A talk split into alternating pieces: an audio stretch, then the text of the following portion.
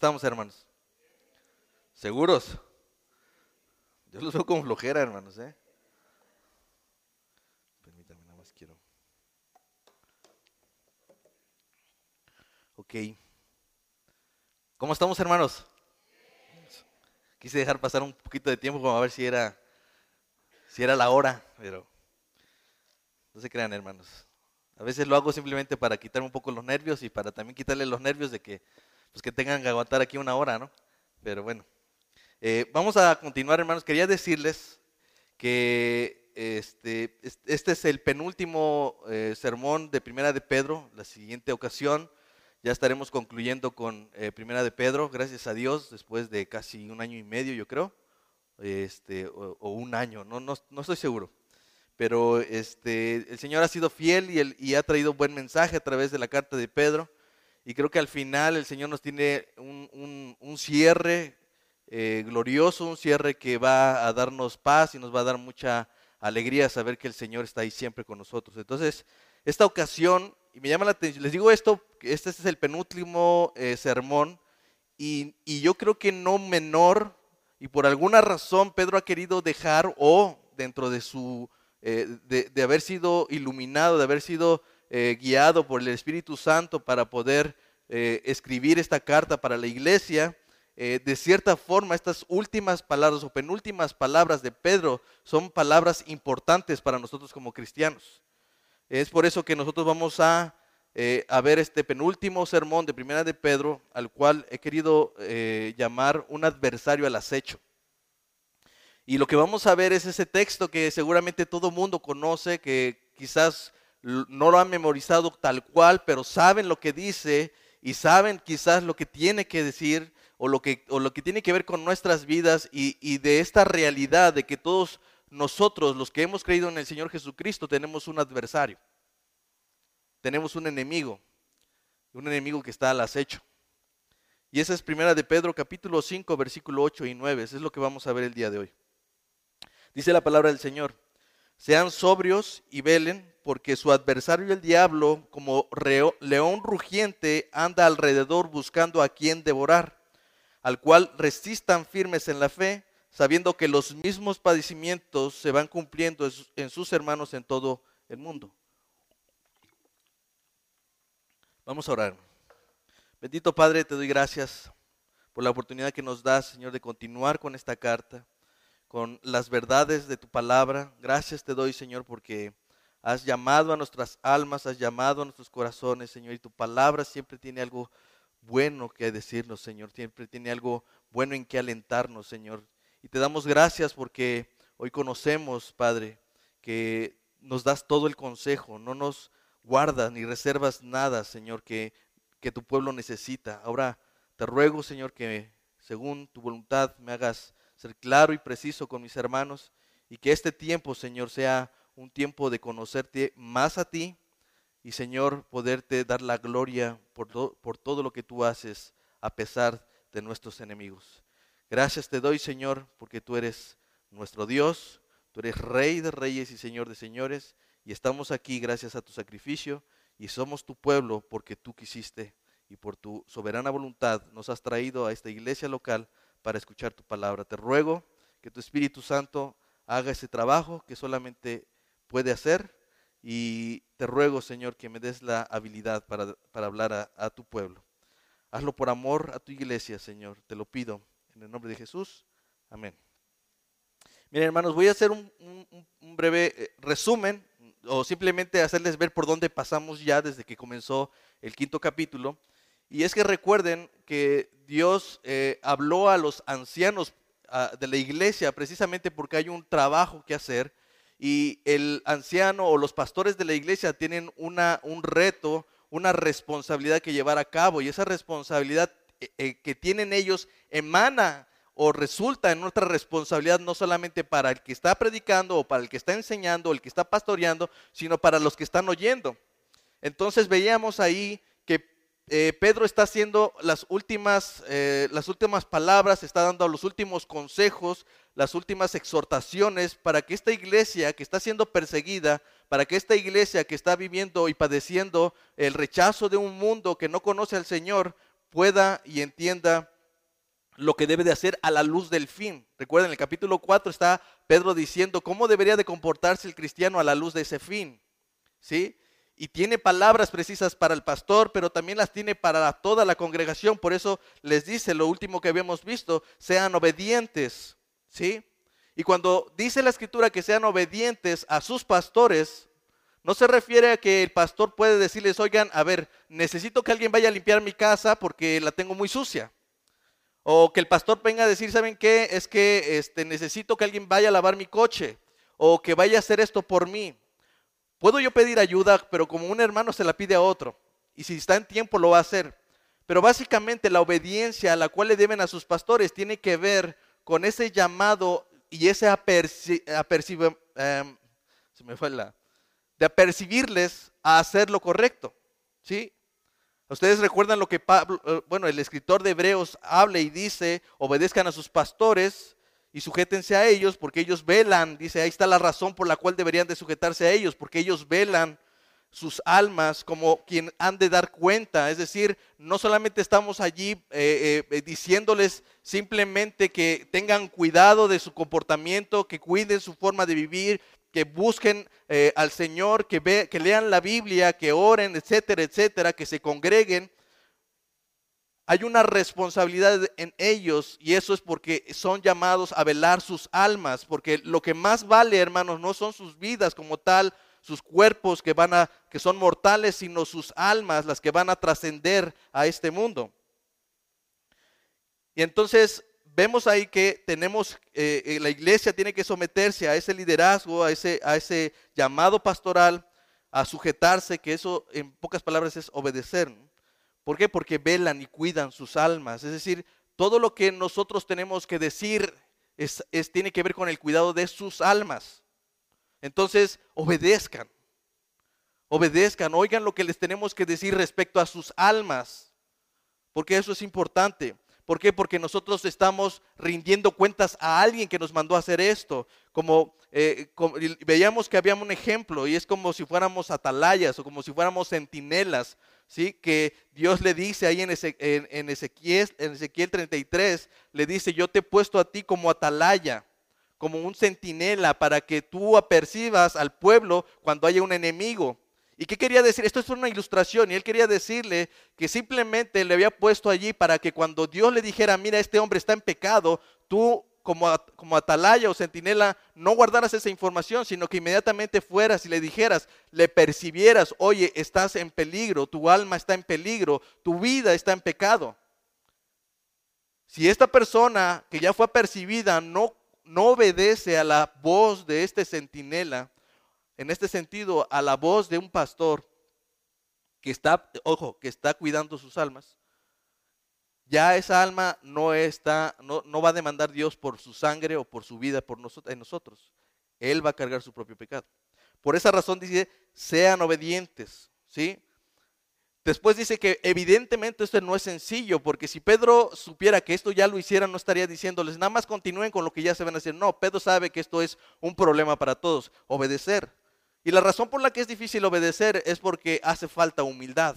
Sinceramente a veces dices, ¿yo cómo voy a hacerle caso a este cuate? Si yo tengo una maestría, un doctorado, soy doctorante, dijera por ahí, este, estudié en 10 países, ¿no? O sea, ¿cómo yo me voy a someter a la autoridad de alguien que apenas si terminó la primaria, por decirlo así? Porque en aquellos tiempos, hermanos, los que eran pastores no eran precisamente los hombres más este, estudiados como Pablo. Eran personas humildes, ancianos, personas de edad que tenían la experiencia y la madurez espiritual para guiar a un pueblo. Entonces, ¿qué es lo que sucedía? Falta de humildad, hermanos. Por eso es que la, segunda eh, eh, consejo que Pedro les da a este pueblo, a la iglesia, es que sean humildes. ¿Por qué? Y les da razones, porque Dios da gracia a los humildes y resiste a los soberbios, dice su palabra. Porque Dios exalta también a los humildes. Cuando, cuando ellos ven la poderosa mano de Dios, cuando ven las circunstancias y, y, no entienden por qué sucede, pero reconocen que es Dios quien está controlando las cosas y las circunstancias de su vida, entonces es una humillación decir, Señor, yo no entiendo por qué lo haces, pero reconozco que eres tú y tu mano poderosa la que está guiando mi vida a pesar de la persecución, a pesar de las dificultades, a pesar de todo lo que me está pasando. Y finalmente porque Dios tiene cuidado de los humildes. Por eso es que debemos ser humildes, debemos humillarnos bajo la poderosa mano de Dios para que Él nos exalte cuando sea tiempo, echando sobre Él toda nuestra ansiedad, porque Él tiene cuidado de nosotros, Él tiene cuidado de sus hijos, Él tiene cuidado de los que han creído en Cristo, Él tiene cuidado una y otra vez de aquellos que son humildes de corazón. Pero ahora Pedro va a decir en el versículo 8 que sean sobrios también. ¿Y por qué razón va a decir que sean sobrios? Miren, la sobriedad es, sencilla simplemente eh, eh, se espera que la persona esté eh, que sea tranquila, que una persona que esté en calma, una persona que tenga los cinco sentidos listos, que no haya nada que le impida pensar, avanzar, trabajar, como un borracho. ¿Sí? ¿Qué, es lo opuesto de uno que está alcoholizado que está borracho? Es uno que está sobrio, es decir, que está en sus cinco sentidos. Entonces Pedro llama a la iglesia y dice, eh, sean sobrios. ¿Por qué razón eh, Pedro quiere decirles que sean sobrios, que se mantengan sobrios o que sean de un espíritu sobrio? Porque podríamos caer en dos extremos. Ya eh, el primer extremo sería el de caer en la ansiedad, al no verla, o no, es, no es tanto no ver, el no reconocer la mano poderosa de Dios obrando sobre nuestras vidas, como el pueblo de Israel. El pueblo de Israel constantemente vio los milagros de Dios. La mano poderosa de Dios estaba sobre el pueblo, cuidándolo de día y de noche. Y cosas maravillosas pasaban sobre ellos. Y saben que ellos no tenían ojos para mirar la mano poderosa de Dios. Entonces el cristiano, cuando se le llama, Pedro les llama a ser sobrios, él les llama a tener este espíritu de tranquilidad, de sus cinco sentidos abiertos para mirar lo que Dios está haciendo en, tu, en su vida. ¿Sí? Entonces, Pedro dice, sean sobrios porque si no podrían caer en, esa ansiedad y no poder reconocer que Dios está obrando en sus vidas. ¿Y qué es lo que hace cuando, pasa eso? Hermanos, ¿qué es lo que hacemos? Tomamos el control nosotros. Somos nosotros los que decimos, no, Dios no lo va a solucionar, yo lo voy a solucionar. Yo lo voy a hacer a mi manera, yo voy a hacer las cosas como yo creo. Y entonces, ¿quién es el que tiene el control? ¿Dios o tú? Generalmente nosotros queremos tener el control. Es una necesidad ferviente de nuestro corazón querer tomar el control de nuestras vidas y hacer las cosas a nuestra manera, como decía Frank Sinatra, ¿no? A mi manera. Entonces, podemos caer en ese extremo de querer hacerlo uno mismo. También podríamos caer en el otro extremo eh, de la ociosidad, al vivir con un exceso de confianza, sin cautela y totalmente desprevenidos, pues nosotros decimos, pues Dios lo va a hacer todo, ¿no? Y caemos en el punto de no ser absolutamente nada. ¿Sí? Como dice John MacArthur al respecto, una confianza firme en el cuidado soberano de Dios no significa que el creyente pueda vivir sin cautela. Las fuerzas malignas que arremeten contra el cristiano hacen necesario que se mantenga siempre alerta y a la defensiva. Por esa razón, Pedro dice, el otro consejo es, sean sobrios. Es bueno confiar en Dios, pero no podemos bajar la guardia espiritual, hermanos. No debemos hacerlo. ¿Por qué? Pedro dice, porque tenemos un adversario. Porque tenemos un adversario. Y esto no es una exhortación al margen, como, ahí se me ocurrió que ya es lo último que tengo que decir y, y pues ahí les va esto, ¿no? No, Pedro no lo está haciendo al margen, no es un asunto menor, es una llamada de alerta. Pedro, como un centinela, como una atalaya, nos está percibiendo del enemigo. Pedro se acuerda que dijo, yo pastor como ustedes. Es decir, Pedro está diciendo, yo también soy un pastor que está cuidando sus almas y les digo, les apercibo, hay un enemigo, sean sobrios y velen porque su adversario, el diablo, anda como león rugiente buscando a quien devorar. Ya me explico, hermanos, cómo es que va desarrollándose la idea a través de la carta de Pedro. Entonces, Él nos está percibiendo, hermanos. Y, Pedro, el día que escribió esto, quedó libre de las almas de toda aquella persona que leyó y escuchó esta palabra. Hermanos, hoy están siendo percibidos cada uno de ustedes. El enemigo está al acecho. El enemigo está al acecho. ¿Por qué ponemos un candado a la puerta, hermanos? ¿Por qué ponemos candado a las puertas de nuestra casa? Porque sabemos que hay ladrones afuera, ¿no? Estamos conscientes de eso. ¿Por qué ponemos eh, ¿por qué los ricos y los poderosos tienden a tener guardaespaldas o un coche blindado? Porque saben que están en peligro, están en riesgo de ser eh, raptados, de ser eh, robados, etcétera, ¿no? ¿Por qué debemos usar el cinturón de seguridad, hermano?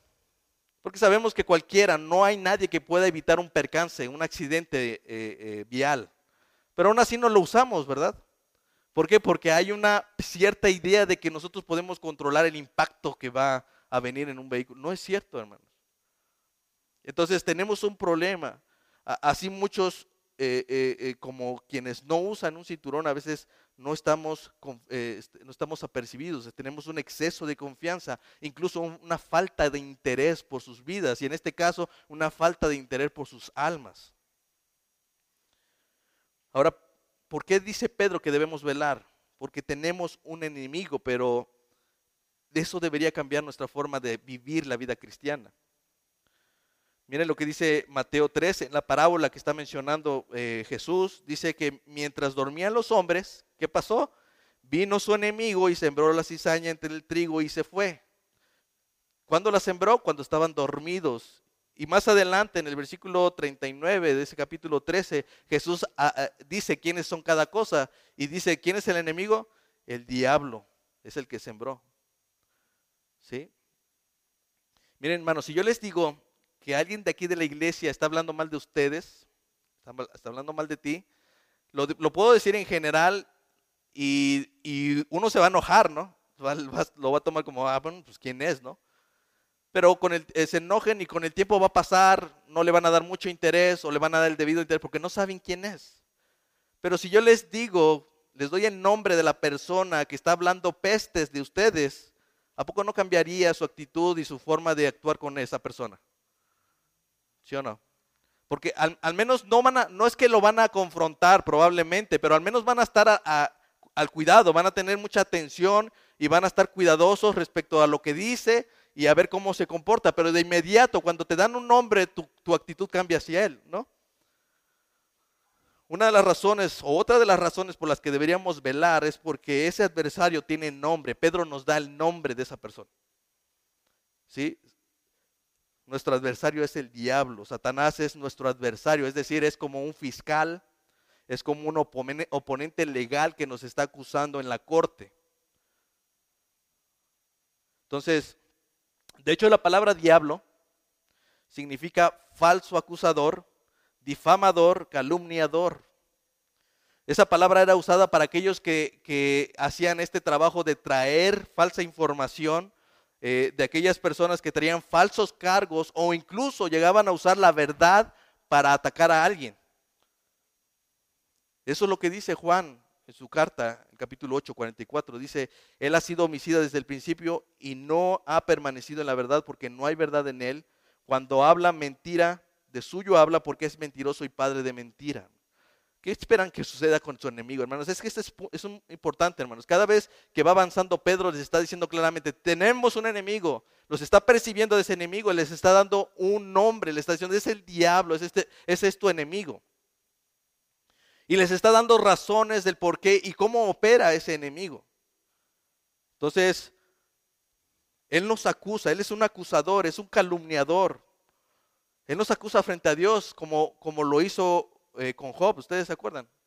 Cómo es que el diablo se presentó entre los otros ángeles y va y la acusa a Job, ¿no? O tal como lo describe Zacarías respecto al sacerdote Josué. Miren lo que dice Zacarías capítulo 3, versículo 1 me mostró al sumo sacerdote Josué, el cual estaba delante del ángel de Jehová, y Satanás estaba a su mano derecha, ¿para qué? Para acusarle.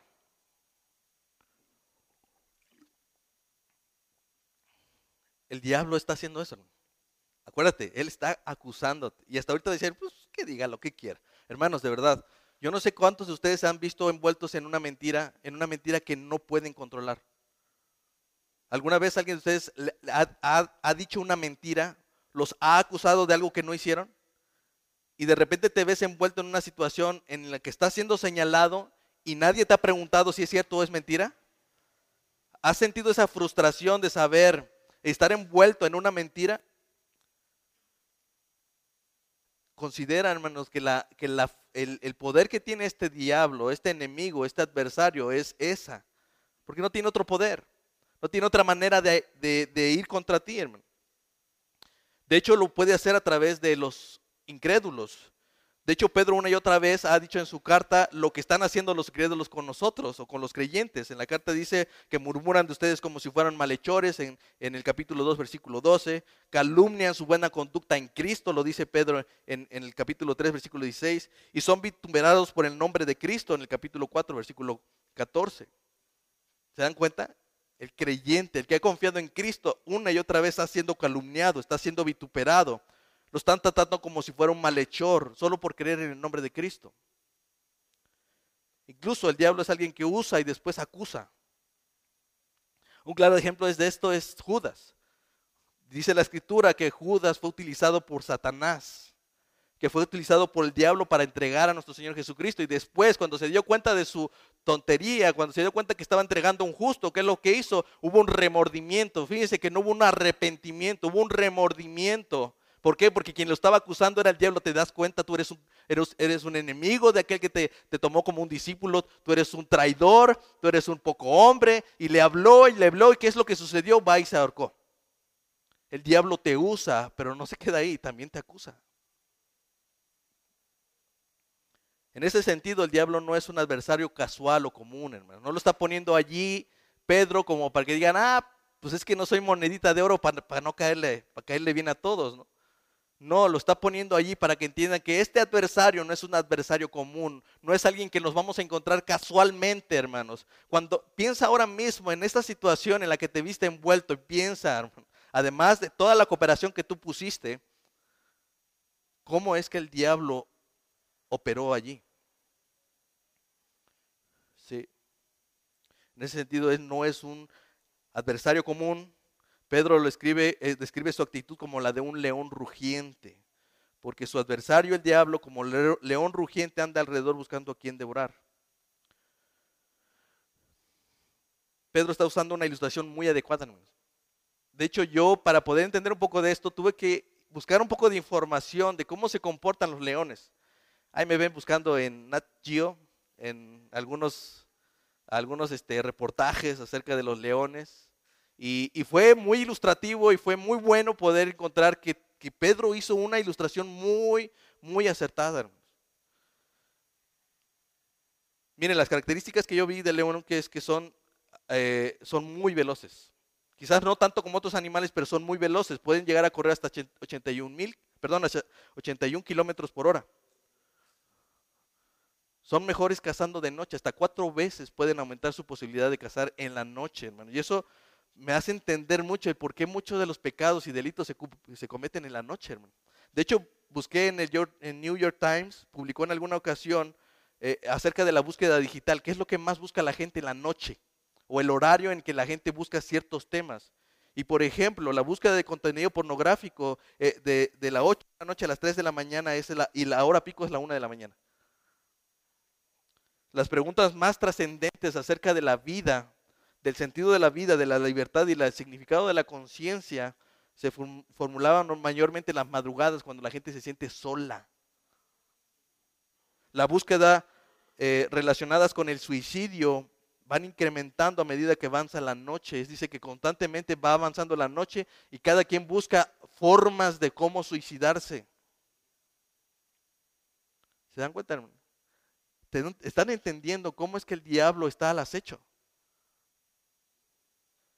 Mire, una de las cosas que encontré también es que ellos tienen presas fáciles y ellos no son tontos. ¿sí? Como por ahí escuchaba un, un- este, un, un- comercial donde decía, no, si los animales no son tontos, ¿no? El diablo no es tonto. Un león no es tonto, hermano. Él busca presas fáciles a los más débiles, a los más jóvenes, a los que están heridos o a los que se separan del rebaño. Eh, No lo estoy inventando yo, hermano, de verdad, así tal cual lo saqué de ese reportaje. Los leones cazan o acechan a los más jóvenes, a los más débiles, a los que están heridos por alguna razón o a los que por alguna razón se fueron alejando del rebaño o del grupo de animales al que, al que pertenecía. Así, hermanos, el cristiano está muy expuesto a veces. cristiano que se ha alejado de la iglesia, que ha desechado el consejo de Dios, ha dejado de querer ser apercibido por los pastores, que ha olvidado las disciplinas piadosas, la oración, la lectura de la palabra, hermanos, empieza a entender desde ahora mismo que si no estás leyendo la palabra, que si no estás buscando a Dios en oración, que si no estás teniendo comunión con tu iglesia, hermano, tú eres una presa fácil para ese adversario, para ese diablo. Entiéndelo, hermano. Yo sé que no tienes tiempo, yo sé que es bien difícil tomar un lugar o un tiempo en tu día tan ocupado para buscar a Dios, pero si no lo haces el día de mañana, no te quejes y no vayas a venir a decir es que yo no sé cómo, cómo sucedió esto, cómo es que llegué a este momento, yo no sé cómo pasó que de repente estaba yo aquí. No, si tú sí sabes. Poco a poco te fuiste alejando de la iglesia, poco a poco fuiste alejándote de aquellos que te percibían, poco a poco fuiste alejándote de la palabra de Dios porque creías que tú podías hacer, hacer las cosas por ti mismo, a tu, a tu forma y a tu manera. Y en ese momento, hermanos, el diablo no tuvo que hacer un gran trabajo, no tuvo que emplear una gran técnica, simplemente fue sobre el que estaba débil sobre el que era nuevo y, vino la palabra y se la llevó el diablo, sobre aquel que estaba alejado de un lugar donde podía ser supervisado, donde podía ser cuidado. Así, hermanos, nosotros cada vez que nos alejamos, básicamente de Dios, somos presa fácil del diablo. Miren, eh, los leones tienen sus tácticas para poder eh, cazar lo primero que hacen es aislar. Empiezan a perseguir. Ellos pueden trabajar en equipo, los leones, pero un solo león lo puede hacer. ¿eh? El león simplemente está al acecho y lo primero que hace es tratar de espantar y dispersar a la, manada. Trata de alejarlos y el primero que queda solo, sobre ese va. ¿Sí? No les da tiempo de reaccionar. Siempre está viendo al que está desapercibido, el que está, eh, el, que está en otro rollo. Y algo que me, llamó mucho la atención es que una de las cosas que él hace es someter a su víctima obstruyendo su respiración. En algunos animales lo que hace es cerrar desde el hocico en la parte de arriba o a otros agarrarlos del cuello. ¿Sí? El león puede, esto me, llamó mucho la atención, el león puede acechar a su presa por varios días, incluso más de una semana. O sea, si ustedes creen que el león nomás de repente vemos el video y ahí cayó sobre él. No, hay leones, según lo que los expertos dicen, es que pueden llegar a acechar a su presa hasta una semana. El, el diablo es paciente y sabe que en cualquier momento va a tomarte desprevenido. Miren hermanos, en contraste al cristiano, el diablo parece estar más listo y siempre listo. Por eso dice Pedro que cuando nuestro adversario el diablo eh, eh, anda alrededor, buscando a quien devorar. Y si está buscando es porque sabe que va a encontrar. ¿Se acuerdan cuando, cuando eh, Dios le dice a Satanás, ¿de dónde vienes? En, en, Job. Y él dice, no, pues yo vengo de rodear la tierra y de andar por ella. ¿No? Estás echando, está viendo la manera. Y miren, hermanos, creo que Pedro es el mejor, la mejor persona para hablar de esto. O sea, ¿quién mejor para dar testimonio de lo feroz, de lo peligroso que es el diablo, el adversario? Ese es Pedro. Ustedes recuerdan en capítulo 6 de 16 de Mateo, Pedro eh, recibe las llaves del reino de Dios cuando él hace eh, eh, ahí una declaración de fe. O sea, en capítulo 16, Pedro está eh, recibiendo, yo, dice, yo, yo te doy a ti las llaves del reino, ¿no? Él está diciendo a Pedro. Pedro en ese momento empezó a confiarse de más. Él dijo, no, ya estoy del otro lado. Yo no sé ustedes, pero yo, Pedro, ya estoy del otro lado. En ese momento se le bautizó como Pedro, era Simón. ¿sí? Pero ese mismo Pedro que había hecho una extraordinaria declaración de fe en el versículo 16, cuando dijo, tú eres el Hijo del Dios viviente, ¿sí? Y, Jesús le dice, no te lo reveló carne ni sangre, sino mi Padre que está en los cielos. No, Pedro se esponjó. Pero ese mismo Pedro que hizo esa declaración de fe en el versículo 16, Unos versículos después estaba siendo un instrumento de Satanás. Eh, dice en el versículo 21 que Jesús estaba declarándole a sus discípulos que iba a ser perseguido y que iba a ir a Jerusalén, iba a padecer mucho de los ancianos y que este, iba a ser muerto y resucitaría al tercer día. Y entonces Pedro viene y le dice que empezó a reconvenirle diciendo, Señor, te, ten compasión de ti, en ninguna manera esto te acontezca. ¿Y saben qué es lo que le dijo Jesús? Él le dijo, quítate delante de mí, Satanás, me eres de tropiezo porque no pones la mirada en las cosas de Dios, sino en las de los hombres. ¿Cómo pasó Pedro de un lado al otro, hermanos? ¿Cómo es que Pedro fue aquel hombre que recibió las llaves del reino y de repente está siendo un instrumento para Satanás? Hubo un exceso de confianza. Él pensó que ya estaba del otro lado. ¿Sí? Y, hermano, creo que esto nos llama también a decirnos, bueno, ¿quieres, ¿quieres medir qué tan lejos o qué tan cercano estás de Dios ahora? Piensa, hermanos, ¿a dónde tienes puesta tu mirada? ¿En las cosas de Dios o en la de los hombres? Mide tu tiempo. ¿En qué, qué absorbe más tu tiempo en el día? Y digo, entiendo que hay un horario de, trabajo. No estoy hablando de que, eh, de que debas de reducir tu horario porque eso es imposible. Pero ¿cuán intencional has sido en buscar a Dios? ¿Cuán intencional has sido? Miren, una vez a mí me confrontaron con algo que hasta la fecha cuando dije, es que yo ya no tengo tiempo, es que yo siento que esto, y me dijeron, el, día tiene 24 horas. Si lo que buscas es dormir más, pero, eh, y evidentemente yo no estoy diciendo que no duerman, hermanos. Lo que estoy diciendo es si hay otra hora más. Quítale una hora a tu, sueño. Pero eso es si tú quieres. Si no quieres, sigue durmiendo. O sea, esa, es la realidad. Pero si tú quieres saber, hermanos, ahora mismo qué tan lejos estás de Dios, mira eh, ¿dónde está puesta tu mirada? ¿En qué está puesta tu mirada? ¿En las cosas de Dios o en la de los hombres? Miren, ese mismo Pedro que había declarado seguir a Jesús hasta la muerte, era el mismo que lo iba a negar tres veces. ¿Sí? Antes de eso Jesús, estaban en el Getsemaní y les dijo, allí los apercibió Jesús diciéndoles, ¿sí? en, en Mateo capítulo 26, versículo 41, velen y oren para que no entren en tentación. El espíritu, la verdad, está dispuesto, pero la carne es débil. Tres doritos después, Pedro le quita la oreja a uno de los siervos del sumo sacerdote, huye con todos los discípulos y en el pretorio, cuando estaba siendo juzgado Jesús, lo niega tres veces. ¿Se dan cuenta? Aquel que dijo firmemente, no Señor, yo te voy a seguir hasta la muerte, miren dónde estaba. Se confió, hermano, se confió, se confió demasiado. A veces nos confiamos porque decimos, es que yo voy a la iglesia. Yo vengo todos los domingos. Sí, me chuto el devocional que me mandan, me lo chuto, aunque no lo crean. Y ya con eso la armé.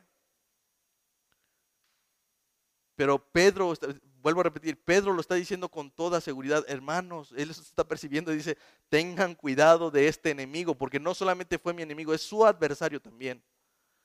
Y como león rugiente está buscando a quien devorar. Lo hizo conmigo, por eso se los digo, dice Pedro. Por eso estén firmes.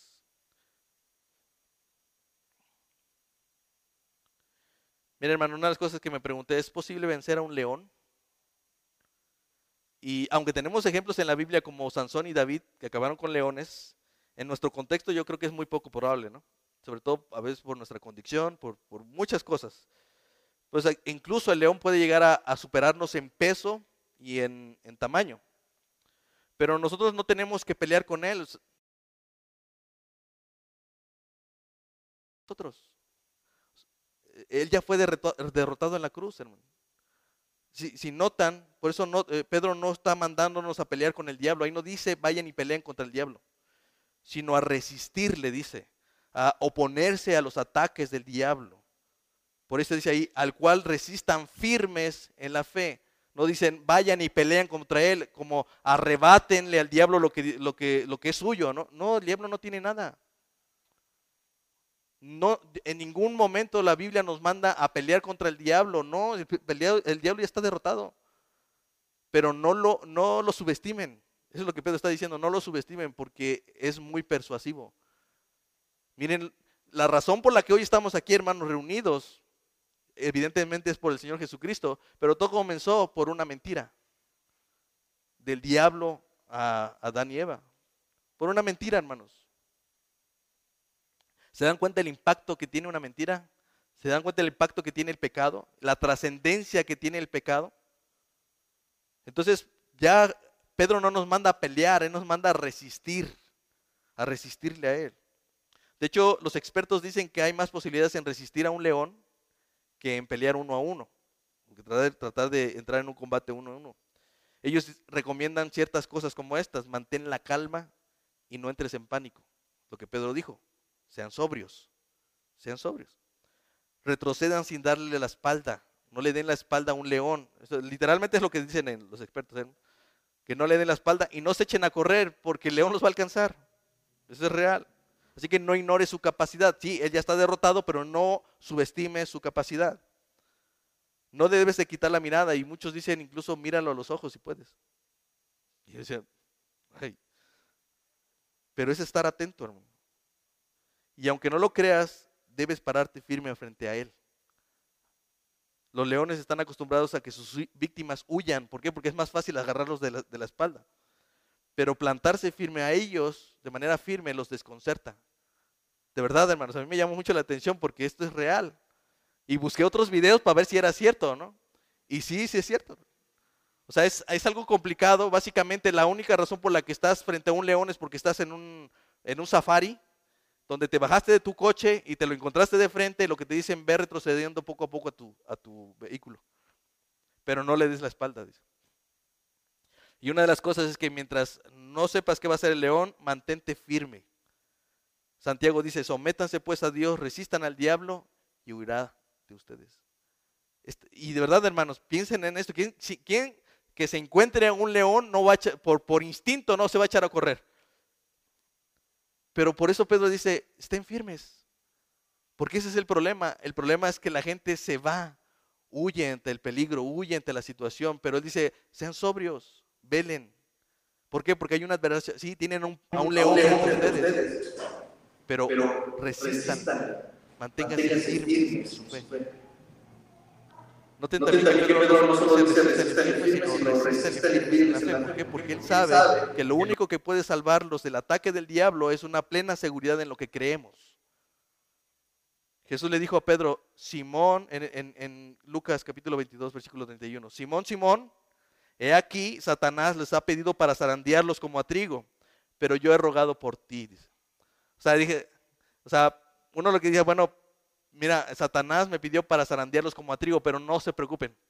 O sea, yo mandé una legión de ángeles para que esté alrededor de ti, Pedro. No, no le dijo eso. O, uno dice, no, pues es que yo soy el que recibió las llaves del reino. Yo estoy del otro lado. No. O sea, lo que dice Jesús es que cuando, cuando fueras zarandeado, dice, pero yo he rogado por ti, que no falte tu fe que seas firme en tu fe. Nosotros debemos ejercitar nuestra fe, hermanos. Debemos fortalecer esa fe. Debemos estar seguros y firmes en nuestra fe. De otra forma, no vamos a salir librados y no vamos a poder resistir los ataques de nuestro adversario. No porque tenga poder sobre nosotros, sino porque nosotros somos presa fácil.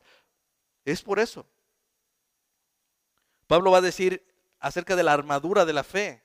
Y me llama la atención que una y otra vez diga, dice eso, estén firmes. Miren, en Efesios capítulo este, 6, no voy a, voy a estudiarlo profundamente, pero si ustedes pueden hacerlo en casa, háganlo, hermanos. Miren lo que dice, por lo demás, hermanos míos, fortalezcanse en el Señor, en el poder de su fuerza, no en la de ustedes mismos, sino la del Señor. Vístanse de toda armadura de Dios para que puedan estar firmes contra las acechanzas del diablo porque no tenemos lucha contra sangre y carne, sino contra principados, contra potestades, contra gobernadores de las tinieblas de este siglo, contra huestes espirituales de maldad en las regiones celestes. Por tanto, tomen toda la armadura de Dios para que puedan resistir, ceñidos sus lomos, acaban todo, eh, acaban todo, estén firmes. Estén pues firmes, ceñidos en sus lomos contra la verdad, con la verdad y vístanse de la coraza de la justicia, cálcense con los pies eh, con el apresto del Evangelio de la paz, sobre todo tomen el escudo de la fe, con el que pueden apagar todos los dardos de fuego del maligno. Ahí está otra vez la fe. Y tomen el yemo de la salvación y la espada del Espíritu, que es la palabra de Dios, orando en todo tiempo con toda oración y súplica en el Espíritu y, y velando en ello con toda perseverancia y súplica por todos los santos. ¿Se dan cuenta? Estén firmes. Estén firmes. Una fe firme no solo podrá librarme de las caídas, también me permitirá volver a Dios a pesar de mis caídas. Jesús le dijo a Pedro esto, Simón, Simón, y aquí Satanás los ha pedido para zarandearlos como a trigo, pero yo he rogado para ti, por ti para que no te falte tu fe. Y dice allí, y tú una vez vuelto, confirma a tus hermanos. ¿Se dan cuenta, hermanos? Jesús le está diciendo a Pedro que ha rogado por él, pero no para, para evitar que sea zarandeado. ¿Se dan cuenta? Jesús no está diciendo, mira, yo rogué para que el diablo no te toque. No, no está diciendo eso. Él, dice, yo he rogado a Dios para que cuando seas zarandeado, tu fe no te falte. Sino que una vez que seas sacudido, tú vuelvas a mí. El problema más grande, hermanos, del cristiano no es cuando cae en las redes del diablo. El problema más grande es cuando cae y piensa que ya no puede volver. Allí es donde te falta la fe. Sí, hermanos, el diablo te va a acusar. Lo va a hacer. Y seguramente o muy probablemente va a decir la verdad acerca de ti. Él va a decir que eres un orgulloso, que eres un blasfemo, que eres un débil, que eres un vicioso, que eres un fornicario, que eres un mentiroso, que eres un envidioso, que eres un adúltero, que eres un ladrón. Y probablemente eso sea cierto. El diablo va a acusarte y te va a decir tal cual lo que eres delante de Dios.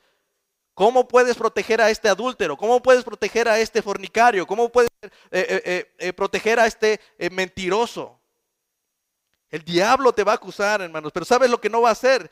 Él nunca te va a decir que eres hijo de Dios. Él nunca lo va a hacer.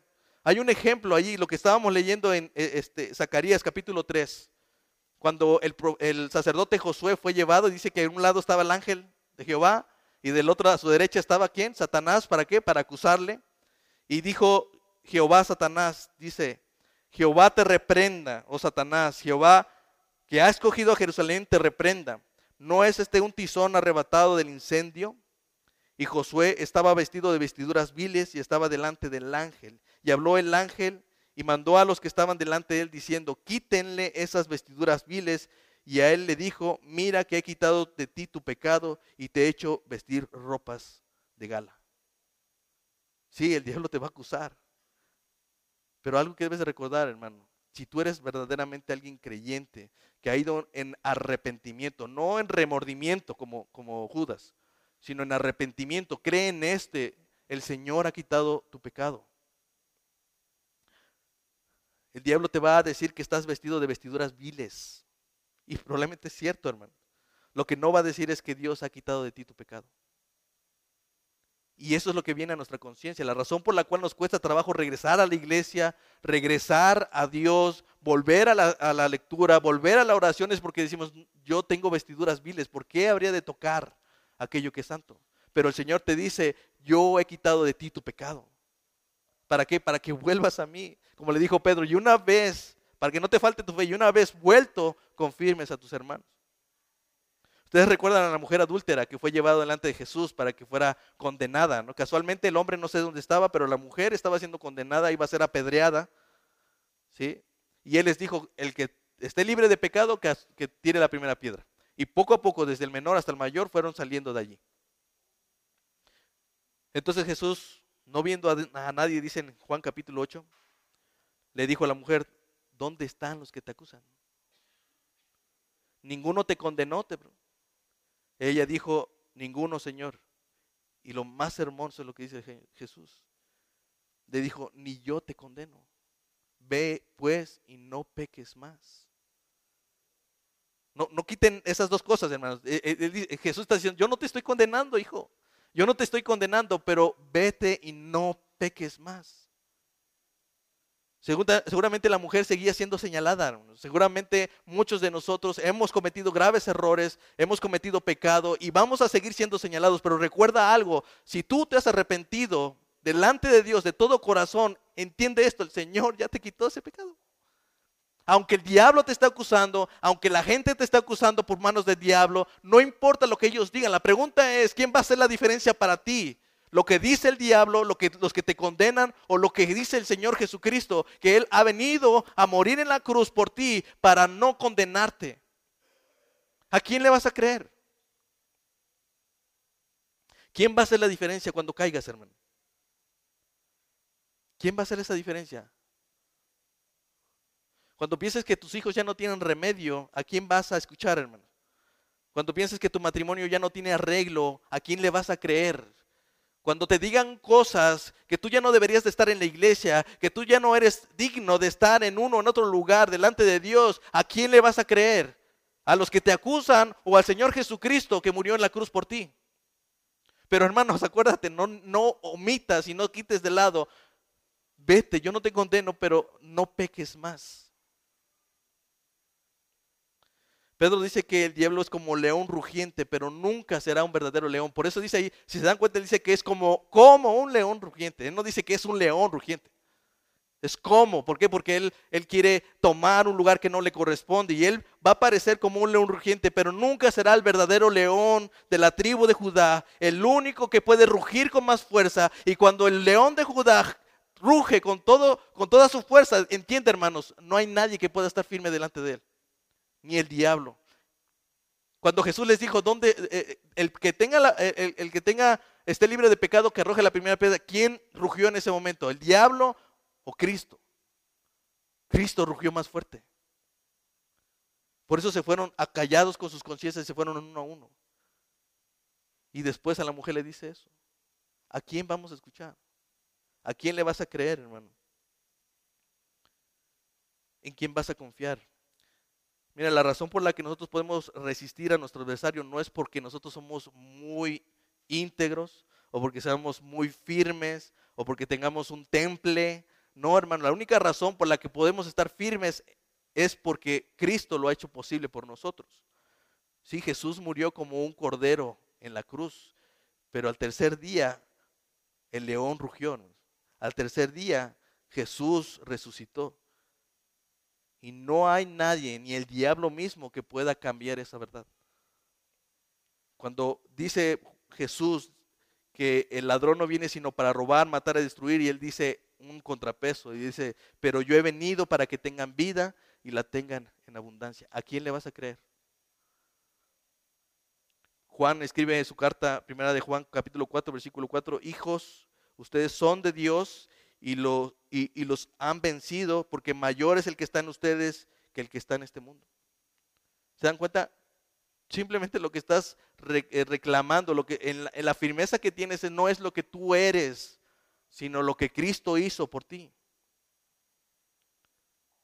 Sí, probablemente tú eres todo lo vil, estás vestido de vestiduras viles, pero es Cristo ese es el león de Judá que viene y cambia esas vestiduras y te dice, yo he quitado de ti tu pecado. Vete y no peques más. Me encanta este, creo que muchas veces lo uso, pero me encanta cómo lo dice Romanos capítulo 8, versículo 33. ¿Quién acusará a los escogidos de Dios? Y recalco, escogidos de Dios. ¿Quién acusará a los escogidos de Dios? Si Dios es el que justifica. ¿Quién es el que condenará? Cristo es el que murió mas aún el que también resucitó, el que además está a la diestra de Dios. ¿Se dan cuenta? ¿Quién está a la diestra del Padre? Nuestro abogado, el que también intercede por nosotros. ¿Quién nos va a separar del amor de Cristo? Tribulación o angustia, persecución o hambre, desnudez o peligro, espada. Como está escrito, por causa de ti somos muertos todo, todo el tiempo, somos contados como ovejas al matadero. Antes, todas estas cosas somos más que vencedores por medio de aquel que nos amó. Por lo cual estoy seguro que ni la muerte, ni la vida, ni ángeles, ni principados, ni potestades, ni lo presente, ni lo porvenir, ni lo alto, ni lo profundo, ni ninguna otra cosa creada, y incluyase ustedes mismos, nos podrá separar del amor de Dios que es en Cristo Jesús, Señor nuestro. ¿Quién dice amén? Miren, eh, yo pensaba que esto no tenía nada importante, pero al final dice que debemos resistirlo eh, eh, firmes en la fe, sabiendo que los, los mismos padecimientos se van cumpliendo en, los hermanos de todo el mundo. Algo que nunca debemos pensar, hermanos, es que nosotros somos los únicos que estamos sufriendo.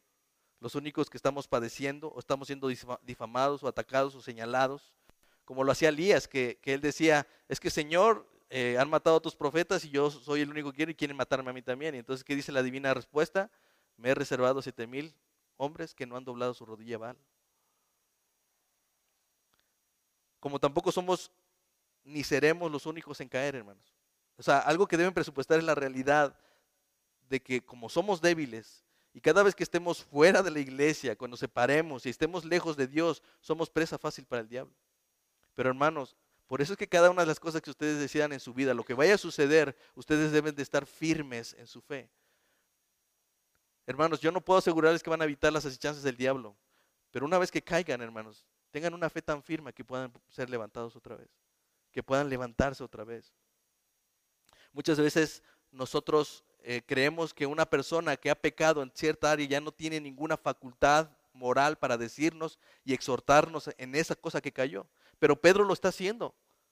¿Qué es lo que dijo Jesús? Una vez que tú hayas vuelto, confirma a tus hermanos. Y es lo que está haciendo. Cuando él está escribiendo las cartas de Pedro, cuando Pedro está escribiendo sus cartas, él está animando y está confirmando a sus hermanos a través de esta palabra. Diciéndoles, yo fui un necio, yo fui una persona orgullosa, yo creí que lo podía todo con, mi propia fuerza, yo pensé que era un verdadero hombre de Dios, pero un día el Señor me dio y me dijo, me percibió, no le hice caso, y el diablo me zarandió, me, me, agitó como el trigo, pero aún el Señor me dijo, tu fe, he rogado por tu fe para que, para que tu fe no te falte. El Señor es el que me levanta, el Señor es el que me devuelve al lugar. Esto también significa que debemos considerar a nuestros hermanos. A veces nuestro propio ejemplo va a ser un ejemplo para todos, como lo es lo de Pedro. nuestras vivencias, nuestra forma en la que hemos sido zarandeados, al final es un ejemplo para otros hermanos. Ten cuidado, hermano, porque es bien difícil. El diablo solamente necesita una oportunidad para acabar con tu vida. Pero escúchame, Cristo, aún que regreses con una sola pierna, sin un ojo, o estés en la cárcel, Él te va a regresar. ¿Por qué? Porque si tú has reconocido a Cristo como Señor, Él va a hacer que vuelvas. Porque Él está a la diestra del Padre abogando por nosotros, intercediendo por nosotros, ¿sí? está rogando para que nuestra fe no falte. Y una vez vuelto, una vez que tú vuelvas, dedícate a confirmar a tus hermanos, dedícate a la obra, dedícate a enseñar a quienes están como presa fácil delante del diablo. Así que Pedro nos invita a ver la escritura a todos los que han caído, como incluso David, eh, Salomón, ustedes recuerdan a, a, Sansón incluso. Y él dice, mírenme a mí, miren mis consecuencias, miren de esto yo he aprendido y aprendan ustedes también de ello. Así que el problema no va a ser caer, el problema será que mi fe no sea suficientemente firme como para que cuando caiga yo pueda volver a Cristo. Y termino con esto, hermanos. Algo que, es, que debe animarnos es la promesa de que el diablo no va a permanecer para siempre. Ese acusador no va a permanecer para siempre. Dice Apocalipsis capítulo 12, versículo 10. Entonces oí una gran voz en el cielo que decía, ahora ha venido la salvación, el poder, el reino de nuestro Dios y la autoridad de su Cristo, porque ha sido lanzado fuera quién? El acusador de nuestros hermanos, el que los acusaba delante de nuestro Dios día y noche. Hermanos, ¿Quién nos podrá separar del amor de Cristo? Nadie. Evidentemente menos este rufián. Amén. Vamos a orar. Señor, gracias te doy por esta tarde, Señor. Te ruego, Padre bendito, que el corazón de mis hermanos hayan sido percibidos, hayan sido llamados a estar atentos, a velar y a buscar arrepentimiento, un verdadero arrepentimiento de corazón, Señor que vayan delante de ti sabiendo que tú no los desechas, Señor, que tú no eh, nunca cerrarás las puertas hacia ellos, Señor. Que incluso, Padre, todo lo que el diablo hace llega a ser un instrumento para, para tu salvación, Señor, para que ellos vuelvan, Señor. Tú confirmaste a tu hijo Pedro, Señor, a tu apóstol, a tu discípulo. Lo confirmaste a través de todo, de estas cosas y estas experiencias, Señor, y lo fortaleciste, Señor. Y es algo que hoy damos gracias porque Él escribió esta carta, Señor. Te pido, Padre bendito, que estemos siempre apercibidos y siempre atentos, que estemos velando por nuestras almas, porque hemos sido percibidos de un enemigo que está al acecho, Señor.